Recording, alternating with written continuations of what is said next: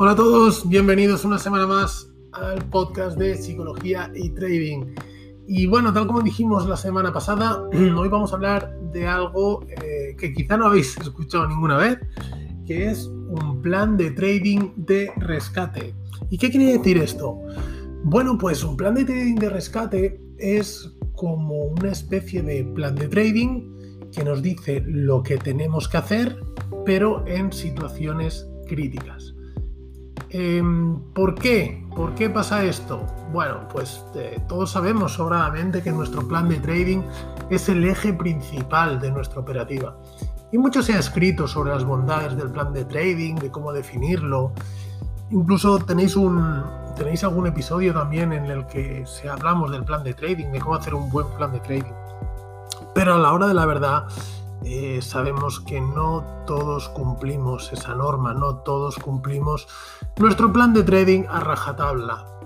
¿Y por qué? Bueno, pues porque, como ya hemos hablado en otras ocasiones también, las emociones entran en juego y, bueno, veremos diferentes puntos ¿no? a lo largo del episodio que son autosaboteadores, digamos, y hacen que incumplamos nuestras normas. Y ese es el primer problema, ¿no? El saltarnos nuestro plan de trading y en este caso, eh, cuando esto sucede, nuestro trading se convierte en un caos. Todos esos días de pérdidas considerables que hemos tenido alguna vez suelen venir por saltar nuestro plan de trading en nuestras primeras operaciones. Y lo sabemos, sabemos que nos estamos saltando nuestro plan, sabemos que no estamos haciendo lo correcto y sabemos lo que probablemente pasará, pero aún y así nos lo saltamos. ¿Por qué? Bueno, pues hay, la verdad es que hay multitud de factores que influyen en este tipo de, conducta. Eh, yo sobre todo me doy cuenta cuando, cuando tengo las mentorías con mis alumnos, gente que viene y difícilmente me he encontrado nunca nadie que diga, eh, mira, no contacto contigo porque no sé hacer trading y quiero que me enseñes a hacer trading. Sinceramente no lo he encontrado nunca. ¿Qué me encuentro? Pues gente que viene con cierta experiencia, que ha hecho un montón de cursos, que ha quemado alguna cuenta y entonces mm, vienen pidiendo pues como ayuda, ¿no? Oye, enséñame otra estrategia, enséñame tu método, enséñame... Y yo lo que hago es hablar con ellos primero en una entrevista previa, que bueno, los que los que ya lo habéis hecho ya sabéis que es una primera entrevista sin ningún tipo de coste para conocernos y para que me expliquéis la situación.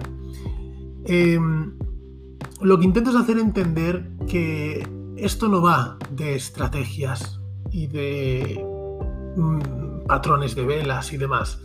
O sea, sí, es una parte súper importante, ¿no?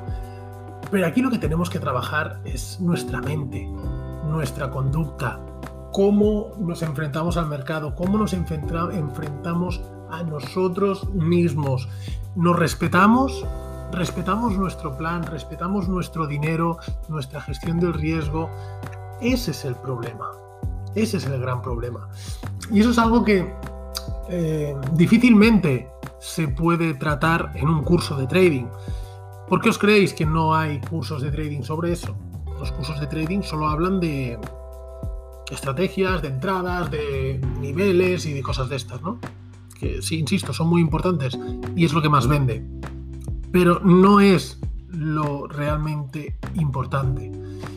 Y esto es muy personal, es decir, no podemos hacer un estudio de un, un libro de psicotrading que sirva para todo el mundo, por ejemplo. Porque cada persona es un mundo. Hay gente que tendrá una versión a las pérdidas, que se tiene que tratar de una manera, con unos ejercicios eh, determinados. Hay gente que todo lo contrario, no tendrá ningún tipo de aversión al riesgo y eso es una locura.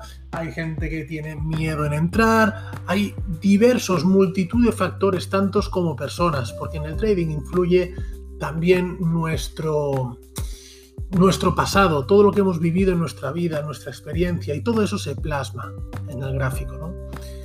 Así que, em, bueno, em, decía todo esto porque, porque estos son los, los factores que realmente hacen que nos saltemos nuestro plan de trading. Porque realmente en, en, nuestro plan de trading generalmente, ¿qué hay? Pues qué entradas tenemos que hacer. vale, pues alguien nos ha enseñado unas entradas, confiamos en esa persona, en ese curso, en ese lo que sea, y están plasmaditas en el plan de trading y simplemente tenemos que ejecutarlas. ¿Y por qué no lo hacemos? Bueno, pues esos son todos los temas que tenemos que trabajar. Em, dicho esto, eh, como resumen, ¿qué tres factores podemos decir, qué tres tipos de conducta, qué tres aspectos principales son determinantes a la hora de saltar nuestro plan? Bueno, pues en primer lugar, la aversión a las pérdidas. No estamos acostumbrados a perder. Creemos que perder es malo. Y es normal, pues algo que nos han inculcado desde pequeños. Las pérdidas nunca son bien aceptadas. Y hasta que no entendamos que el trading es estadística y las pérdidas forman parte de esto, no podremos seguir adelante. En segundo lugar, y relacionado con el primero, eh, el ego. El ego es quien no nos permite aceptar esa pérdida. Es muy difícil acabar tu sesión de trading en la que has estado una hora o todo el día y aceptar que has perdido dinero. Siempre decimos que, en el trading, que el trading hay que tratarlo como un trabajo, pero los trabajos sueles tener una recompensa monetaria tras, hacer ese trabajo, ¿no? Aquí no, aquí trabajas y pierdes dinero. Es difícil eh, aceptar eh, para dejar nuestra mente racional, ¿no? De aceptar esto y nuestro ego, pues muchísimo más. El ego es quien domina nuestro trading tras la primera pérdida, queriendo recuperar lo perdido y demostrar que somos capaces de ganar. Eso provoca que entremos en una espiral autodestructiva sobre la que sabemos que no es para nada beneficiosa en nuestro trading y aún así lo hacemos. Por último, la sensación de estar eh, perdido, desorientado cuando se produce este tipo de situación. Esta inestabilidad emocional nos genera incertidumbre, el no tener las cosas bajo control, algo que en nuestro día a día sí que tenemos bajo control. Eh, y que, digamos que cuando las cosas no van bien, nuestra mente racional se aparta y son nuestras emociones quienes entran en juego. Nos sentimos inseguros, nerviosos, sin un rumbo claro. Nuestro plan de trading ya nos lo hemos saltado. ¿Y ahora qué? Bueno, pues ahora viene el momento de buscar una solución a este problema y es trabajar en un plan de trading de rescate. Es decir, un plan de trading para cuando nos saltemos nuestro plan de trading. Sabemos que eh, hemos hecho las cosas mal, pero en ese momento no somos capaces de tomar decisiones, de dejar de operar y no tenemos nada de lo que apoyarnos, no estamos solos. Por esta razón, por esa razón es importante un plan de rescate, un plan que nos ayude a saber qué tenemos que hacer cuando estamos eh, perdidos. ¿De acuerdo? Bueno, pues, ¿qué debe constar? ¿Qué, qué, cómo debe ser ese plan de rescate, ¿no? Ese plan de trading de rescate. Bueno, pues yo diría que en primer lugar un momento de calma. Algún tipo de actividad fuera del trading. Con 5 o 10 minutos es necesario. Dar un paseo, levantarte a prepararte un café, lo que sea. ¿vale? Pero algo que nos haga desconectar. En segundo lugar, análisis de la situación. Eh, analizar si realmente es una situación crítica, si hemos perdido más de nuestra pérdida máxima diaria. Em, si es así, aquí tenemos que dejar de operar. Eso ya lo sabíamos antes, ¿no? Pero ahora hemos hecho ese parón de 5 o 10 minutos, hemos analizado la situación y ya lo vemos con un poquito más de frialdad. ¿Vale? Eh, si la situación no es crítica, si la situación no es crítica, pues podemos ir al siguiente punto, que es el análisis de los errores previos. En este punto debemos identificar qué errores hemos cometido previamente. Si no hemos sabido interpretar el mercado, si nos hemos excedido con nuestros stops, hemos entrado de forma precipitada, etcétera, etcétera. Y hecho esto, punto número 4 es analizar de nuevo el gráfico, como si empezáramos desde cero. Empieza la sesión ahora, pero antes de empezar, nos volvemos a tomar un pequeño descanso de 5 o 10 minutos. Reseteamos y nos disponemos a empezar de nuevo. El único limitante que pondría yo es que en este caso, eh, bueno, el único limitante es la, la pérdida máxima diaria, por supuesto, como hemos dicho antes, si se ha sobrepasado, no podemos seguir.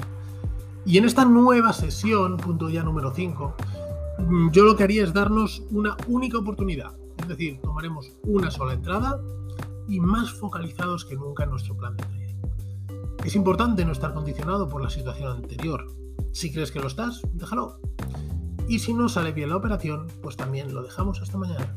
No pasa absolutamente nada por, no, por dejar de operar eh, antes de lo habitual. Pero de este modo, has tenido un mal día de trading, no pasa nada, todos tenemos malos días. Pero lo que no puede ser es que ese mal día de trading se convierta en un absoluto desastre. ¿De acuerdo? Y puede parecer muy obvio eh, todo lo que hemos dicho, pero a nivel mental es como tener un seguro ante situaciones críticas. Obviamente este plan no es invariable ni mucho menos, es un ejemplo de cómo lo podéis estructurar. Lo ideal es que cada uno de vosotros lo adapte a sus necesidades y a su situación. Y ante todo, recordad que el principal, el principal problema del trading es más emocional que operativo. Así que debes trabajar tu mente para mejorar tu operativa. Espero que os haya gustado chicos. Tenéis en las notas del episodio toda la información para si queréis leer otros artículos, otros podcasts en la web psicologiaytrading.es y también toda la info sobre el curso de trading, las mentorías y el nuevo club de traders que tenemos. Eh, haré un episodio especial para hablar de ello porque creo que es súper interesante, donde hay una corrección diaria de la operativa, análisis, apoyo en psicotrading y demás. Em, lo pondremos, ya está puesto en marcha, pero cuando realmente pondremos focos a partir de, septiembre. Pero bueno, en los siguientes episodios ya os, os, iré contando novedades. Como siempre, muy rápido el me gusta, el compartir y vuestros comentarios, porque realmente, como sabéis, se agradece mucho y me estáis ayudando para seguir creciendo. Nada más, espero que os haya gustado, que os haya servido y nos vemos la semana que viene. Chao.